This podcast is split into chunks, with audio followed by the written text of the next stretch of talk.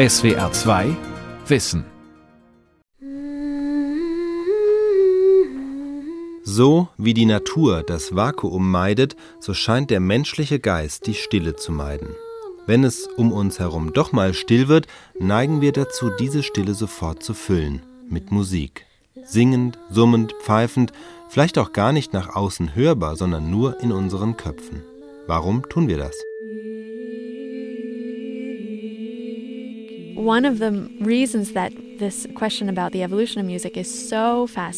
Die Evolution der Musik ist so faszinierend, weil sie die Frage nach dem Warum anspricht.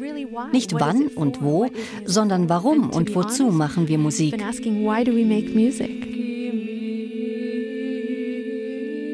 Wenn wir in die Höhlen gehen, nach Frankreich und Spanien, mit den Höhlenmalereien, müssen wir uns vorstellen, dass diese Orte von Musik umgeben waren. It has been traditionally thought, understood, accepted that language Lange Zeit herrschte in der Wissenschaft die Haltung vor, die Sprache ist das Ergebnis einer evolutionären Anpassung während das Musizieren eigentlich für das Überleben nutzlos ist, keine wirkliche Funktion hat. Doch nun kommen neue Vorschläge von Wissenschaftlern, die sagen, dass Musik und Sprache einen gemeinsamen Vorfahren haben. Wie der Mensch die Musik entdeckte. Von Gabor Pahl.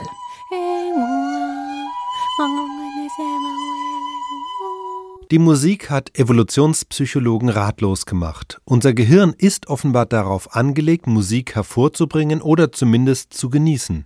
Doch wozu? Warum hat uns die Evolution zu musikalischen Wesen gemacht, wenn die Musik, abgesehen vom sinnlichen Vergnügen, scheinbar keinen praktischen Nutzen hat? So klingt eines der ältesten bekannten Musikinstrumente der Welt. Eine Flöte, geschnitzt aus einem Schwanenknochen. Sie stammt von der Schwäbischen Alb aus der Geißenklösterle-Höhle bei Blaubeuren und ist zwischen 35 und 42.000 Jahre alt. Sie entstand somit während der letzten Eiszeit, offenbar kurz nachdem der moderne Mensch, Homo sapiens, von Afrika aus kommend in Mitteleuropa eingewandert war. In derselben Höhle wurden weitere Flöten gefunden. Eine wurde aus dem Flügelknochen eines Gänsegeiers, eine weitere aus Mammutelfenbein geschnitzt. Sie sind knappe 20 Zentimeter lang. Und es sind absolut keine primitiven Instrumente, betont der Archäologe Niklas Konrad von der Uni Tübingen, der die Grabungen auf der Schwäbischen Alb leitet. Die Art und Weise, in der die Griftlöcher so scharf geschnitten sind, damit man äh, mehrfache Übertöne bekommen kann und entsprechend auch musikalisch gesehen technische Möglichkeiten, die heutzutage es nicht gibt. Die sind alles anders als primitive Instrumente und die Instrumente sind extrem weit entwickelt. Nicht nur die ältesten Musikinstrumente, auch die ältesten Werke der darstellenden Kunst wurden in den Höhlen der Schwäbischen Alb entdeckt. Doch was sagt das? Dass hier die Kunst erfunden wurde und zugleich auch die Musik? Momentan ist es so, dass die Instrumente in dieser Zeit vor etwa 35.000 Jahren nur aus unserer Region bekannt sind. Ich kann mir aber nicht vorstellen, dass es in dieser Zeit nur hier auf der Schwäbischen Alb Musik gegeben hat, weil diese Instrumente so komplex sind.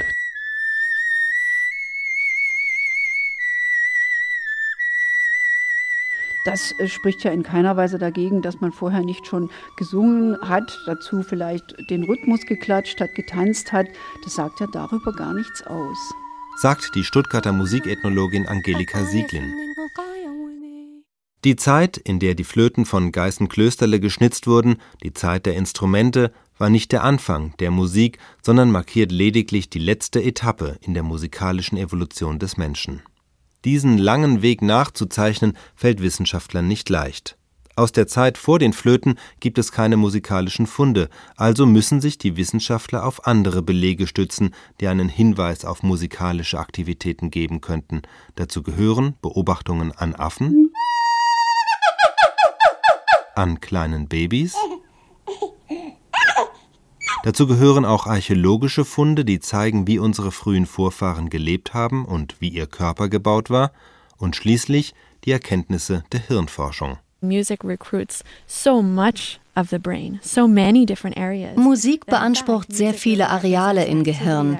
Es geht um Melodie und Rhythmus, aber auch um Bewegung und die Gefühle. Wenn wir musizieren, sind mehr Hirnareale aktiv als bei fast jeder anderen Tätigkeit.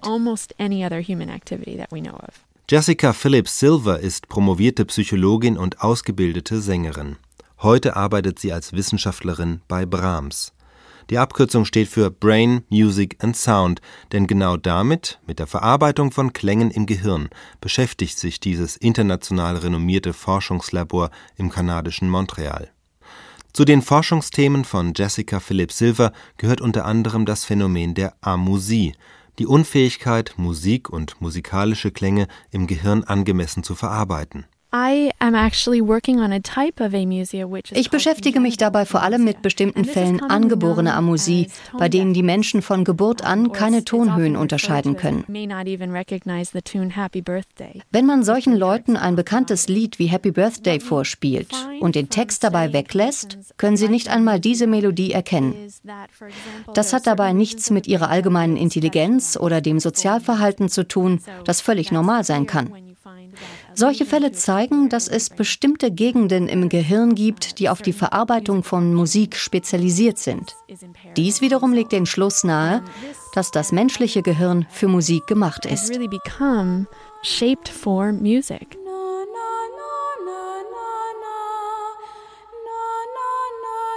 Solche Erkenntnisse sind auch der Ausgangspunkt für Stephen Mythen, Archäologe und Professor für Vor- und Frühgeschichte an der englischen Universität Reading.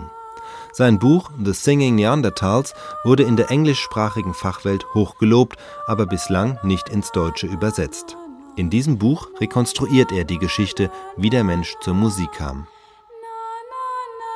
Perhaps the starting point would be to recognize that music is really part of our der Ausgangspunkt ist die Feststellung, dass Musik Teil unserer Biologie ist. Wenn Babys auf die Welt kommen, zeigen sie von Anfang an ein Interesse und eine Hinwendung zu Rhythmen, Harmonien und Melodien. Musik ist also ein Teil unserer Biologie.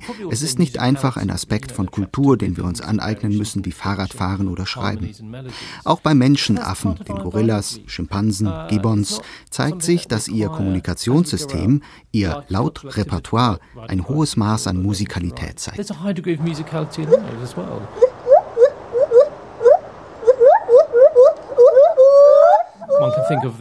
Man denke an das Duettsingen der Gibbons in Südostasien oder die Rufe der Schimpansen.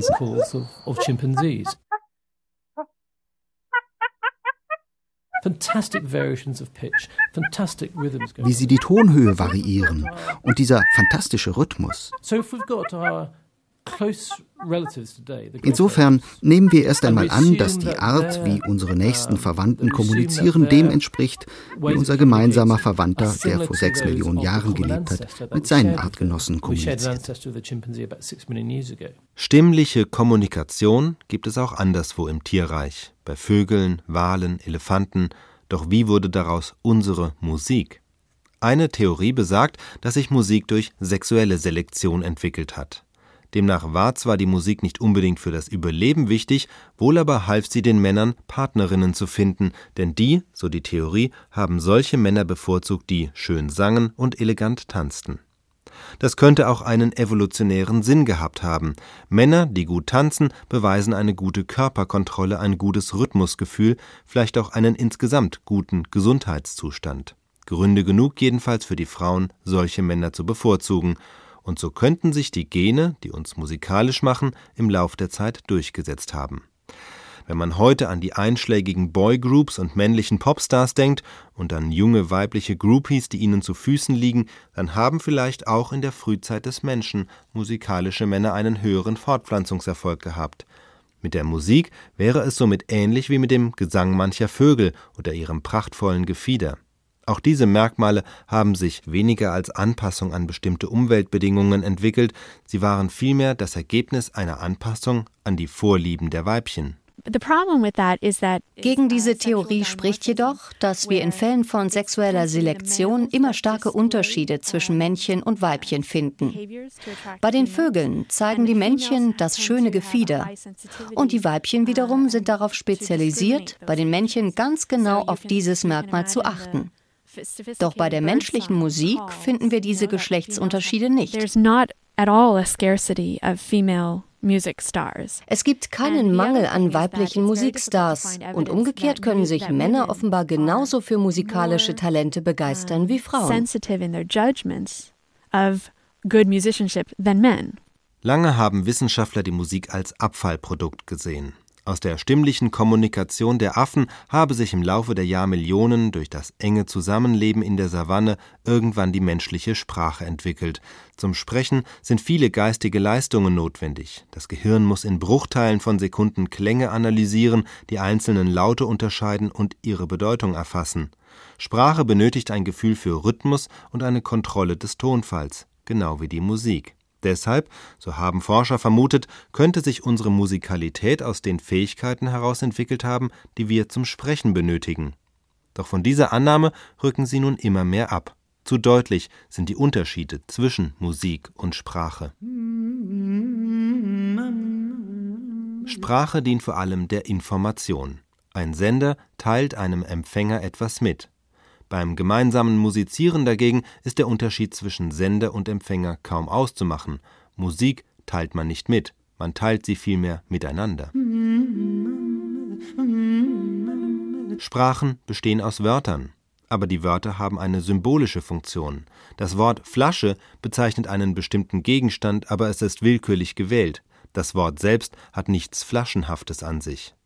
Musikalische Klänge dagegen haben in der Regel keine symbolische Bedeutung, sie wirken vielmehr aus sich selbst heraus. Es gibt keine musikalischen Vokabeln, die man lernen müsste, um sie zu verstehen. Deshalb ist es in der Sprache oft möglich, das Gleiche mit anderen Worten zu sagen, in der Musik geht das nicht. Jede Melodie, jedes Thema ist unverwechselbar.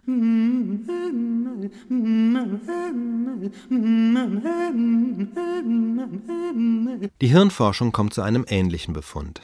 Wenn wir sprechen oder musizieren, sind zum Teil die gleichen Hirnareale aktiv, etwa das sogenannte Broca-Areal links vorne am Kopf. Wenn wir Sprache hören, analysiert dieses Areal unter anderem den Satzbau. Wenn wir Musik hören, analysiert es die musikalische Syntax, die Abfolge von Tönen und Klängen. Aber die Musik beansprucht darüber hinaus auch spezifische Hirnfunktionen, die zum Sprechen kaum benötigt werden, und umgekehrt. Stephen Meithen glaubt deshalb nicht, dass sich die Musik aus der Sprache heraus entwickelt hat. Er hält es für wahrscheinlicher, dass beide auf eine gemeinsame Vorgängerkommunikation zurückgehen, die noch keine Wörter kannte, dafür aber schon sehr musikalisch war und die beide Funktionen vereinte, die heute auf Sprache und Musik verteilt sind. Informationen austauschen einerseits, Gefühle ausdrücken und Stimmungen beeinflussen andererseits. Das ist die manipulative Seite der Musik. Stellen Sie sich vor, Sie leben als Urmensch in der afrikanischen Savanne und gehören einer großen sozialen Gruppe an. Da gab es Spannungen, Rivalität, Kämpfe. Und man kann sich vorstellen, dass es Leute gab, die gesungen haben, um die Gruppe zu beruhigen, für Entspannung zu sorgen, oder die das Gegenteil taten, die mit Hilfe ihrer Stimme die anderen anstachelten oder zur gemeinsamen Jagd antrieben. Man kann mit Musik Stimmungen beeinflussen. Deshalb werden heute Filme mit Musik unterlegt. Man wird in Supermärkten mit Musik berieselt. Auch das ist ein beeindruckendes Überbleibsel aus einer Vergangenheit, in der Musik zur Manipulation von Menschen eingesetzt wurde. Mython vermutet weiter, dass sich die Urmenschen nicht nur über Laute ausgetauscht haben, sondern auch über Mimik, Gestik und Tanz. Die mutmaßliche Urkommunikationsform war somit, wie er es nennt, multimodal.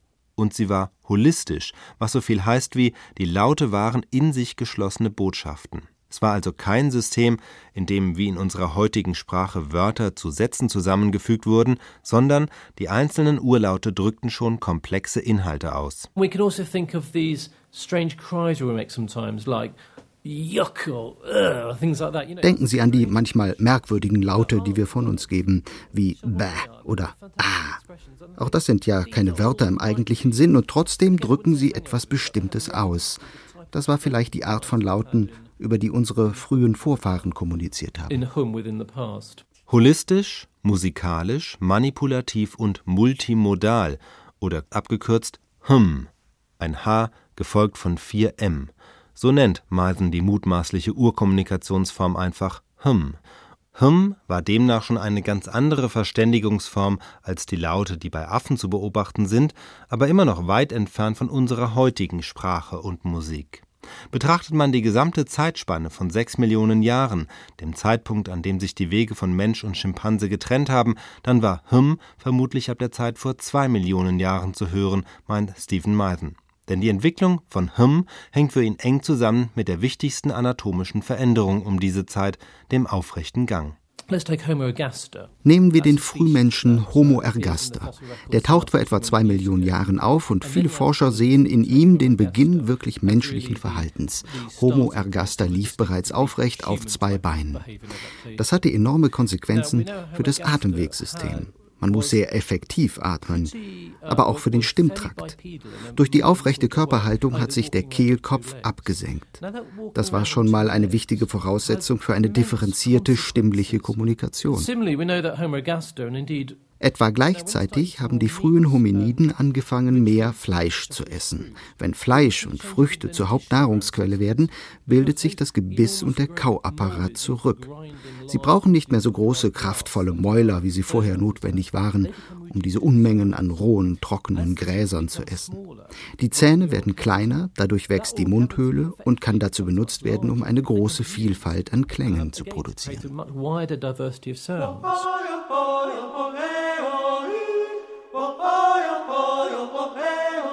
Das Leben in der Savanne war ein Leben in größeren Gruppen. Es funktionierte nur, wenn die Mitglieder der Gruppe gewisse soziale Kompetenzen hatten und die dafür notwendigen Gehirnkapazitäten sind nicht zu unterschätzen.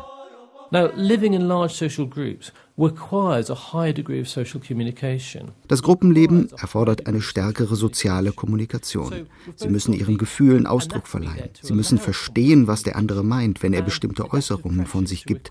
Sie können Freundschaften und Allianzen schmieden und sie können Informationen über die Jagd austauschen. Demnach gab es vor zwei Millionen Jahren beides. Einen evolutionären Druck hin zu mehr Kommunikation und zugleich waren die anatomischen Voraussetzungen dafür vorhanden. Wie sich die frühe Lautkommunikation angehört haben könnte, darüber kann auch Meisen nur Vermutungen anstellen. I think probably listening to it Wahrscheinlich hat es sich angehört wie eine für uns absolut fremde Sprache, mit sehr deutlichen Rhythmen und Tonhöhenschwankungen, die für uns übertrieben klingen würden, ein bisschen wie wenn wir zu Babys und Kleinkindern sprechen, aber schon mit einem gewissen Grad an Komplexität. Es würde sich anhören wie eine sehr musikalische Art von Sprache, nur dass wir sie gar nicht verstehen.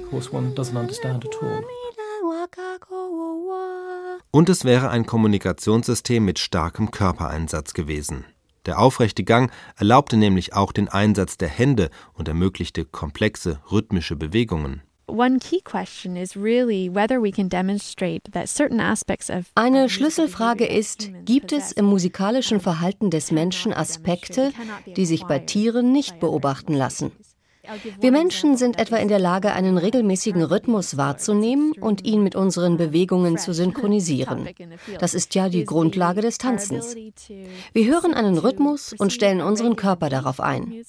Tiere machen das nicht, jedenfalls nicht von Natur aus.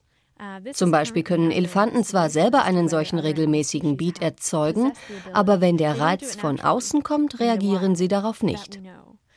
Ob es Tiere gibt, denen man diese Fähigkeit zumindest beibringen kann, das ist gerade ein ganz aktuelles Thema in der Forschung. Aber wenn Tiere es grundsätzlich nicht können, spreche das dafür, dass es eine Besonderheit des menschlichen Gehirns ist und es einen evolutionären Grund gibt, dass sich unser Gehirn so entwickelt hat. Another key development is changing life history. Eine andere Veränderung betrifft die körperliche Entwicklung von Kleinkindern. Die Babys des modernen Menschen kommen ziemlich hilflos auf die Welt und sind nach ihrer Geburt noch lange Zeit auf den Schutz und die Pflege durch die Eltern angewiesen. Das liegt daran, dass durch den aufrechten Gang das Becken schmaler geworden ist. In ein schmales Becken passen aber nur kleine Babys, das heißt Babys mit kleinen Schädeln und entsprechend kleinem Gehirn, gemessen an der Erwachsenengröße. Konsequenterweise kommen die Babys zu einem ziemlich frühen Stadium ihrer Entwicklung auf die Welt. Und in dieser Zeit benötigen sie ein erhebliches Maß an Betreuung. Und zu dieser Betreuung gehört die enge Zuwendung durch die Mutter. Ein charakteristisches Merkmal dabei das Singen. Wenn wir zu kleinen Kindern singen, kann es, je nachdem, was und wie wir singen, anregend oder beruhigend sein. Und selbst wenn wir nicht singen, sondern sprechen, reden wir zu Kindern anders als zu Gleichaltrigen. Wir gehen instinktiv mit der Stimme stärker rauf und runter und dehnen die Vokale. Bärchen, guten Morgen.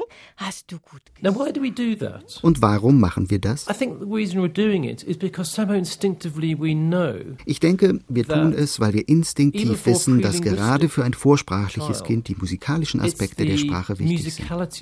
Experimente haben gezeigt, dass kleine Kinder es viel lieber haben, wenn die Mutter zu ihnen singt, als wenn sie zu ihnen spricht. Die typische Babysprache scheint also nicht in erster Linie darauf abzuzielen, dass das Kind sprechen lernt, sondern es wird von der Musikalität der Sprache angezogen. Was ist denn das? Ist das der Hund? War das der Hund?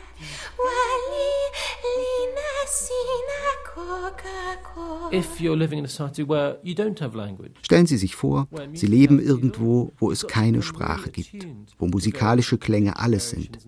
In einer solchen Umgebung werden Sie sehr stark auf Schwankungen von Rhythmus und Tonhöhe und Harmonie achten. Ich glaube, die Babysprache ist ein Überbleibsel unserer evolutionären Vergangenheit. Ich vermute, aber da spekuliere ich, dass die heutigen Kleinkinder sich in der Hinsicht kaum von kleinen Neandertaler-Kindern unterscheiden. Die Mutter, die heute zu ihrem Kind singt, wird ähnlich klingen wie eine Mutter vor Hunderttausenden oder gar Millionen von Jahren. the mother singing to the baby today is a fantastic resonance, I think, with mothers singing to the babies hundreds of thousands, if not millions of years ago. Und noch eine Lautäußerung könnte ein Überbleibsel aus unserer evolutionären Vergangenheit sein, das Lachen. Es gibt auffallende Gemeinsamkeiten zwischen Gelächter und Musik. Beide drücken Gefühle aus, beide spielen eine wichtige Rolle bei der Formung von menschlichen Bindungen. Denn gemeinsames Lachen stärkt und betont die Zusammengehörigkeit. And I think it's one of another form of. Und ich glaube, auch das Lachen war schon Bestandteil dieses frühen Kommunikationssystems. Vielleicht auch das Pfeifen. Der Gedanke gefällt mir, denn normalerweise, wenn wir uns unsere frühen Vorfahren vorstellen, denken wir an gebeutelte Menschen, die ein raues, anstrengendes Leben führten. Mir gefällt die Vorstellung, dass sie, wie wir, hochemotionale Wesen waren, die auch einfach mal herzlich miteinander gelacht haben. Und ich denke, so wie wir heute lachen, wird das auch vor 100.000 Jahren geklungen haben. Die wichtigste Funktion der Urmusik wäre es demnach gewesen, soziale Bindungen aufzubauen und aufrechtzuerhalten. Das klingt einleuchtend. Gemeinsames Singen verbindet, im Chor wie in der Armee. Es kann andere ausgrenzen, gut zu beobachten im Fanblock während eines Fußballspiels. Auch gemeinsames Tanzen schweißt zusammen. Und was das gemeinsame Musizieren betrifft, so hat es der Dirigent Leonard Bernstein zugespitzt. Ein Orchester dirigieren, meinte er einmal, sei wie Sex, nur mit 100 Leuten.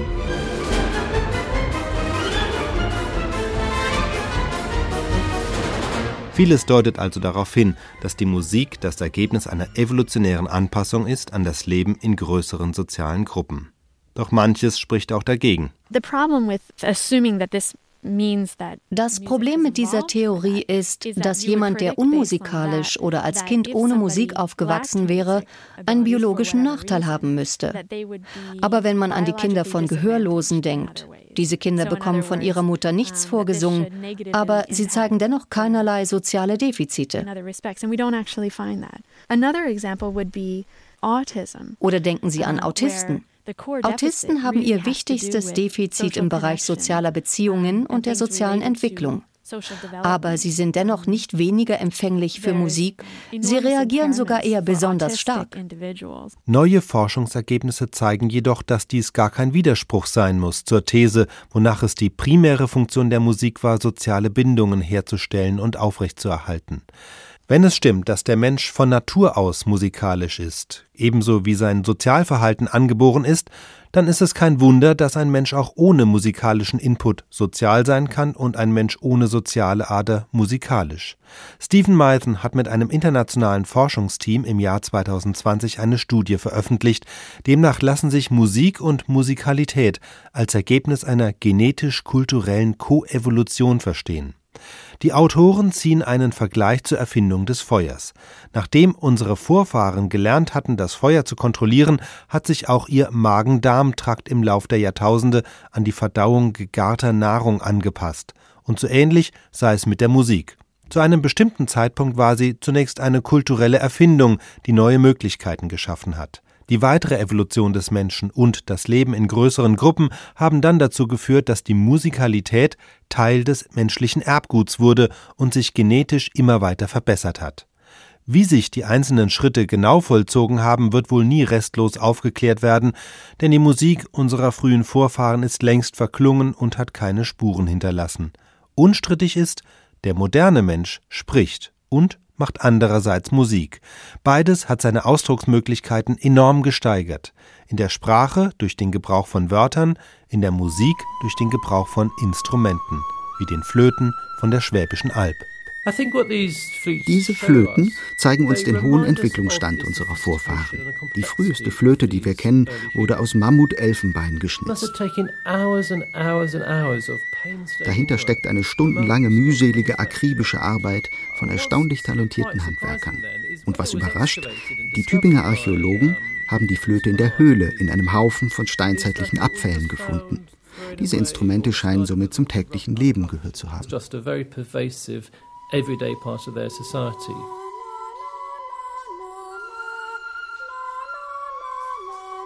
You know, today we tend to think of music as being a rather special activity.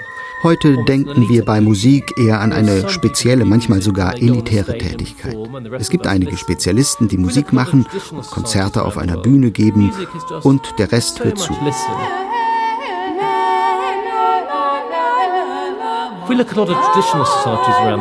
Wenn wir die traditionellen Gesellschaften der Welt ansehen, dort ist die Musik viel mehr in den Alltag integriert.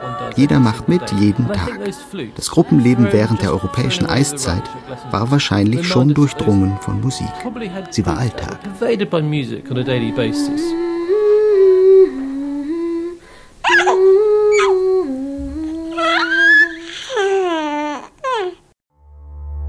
SWR 2 Wissen.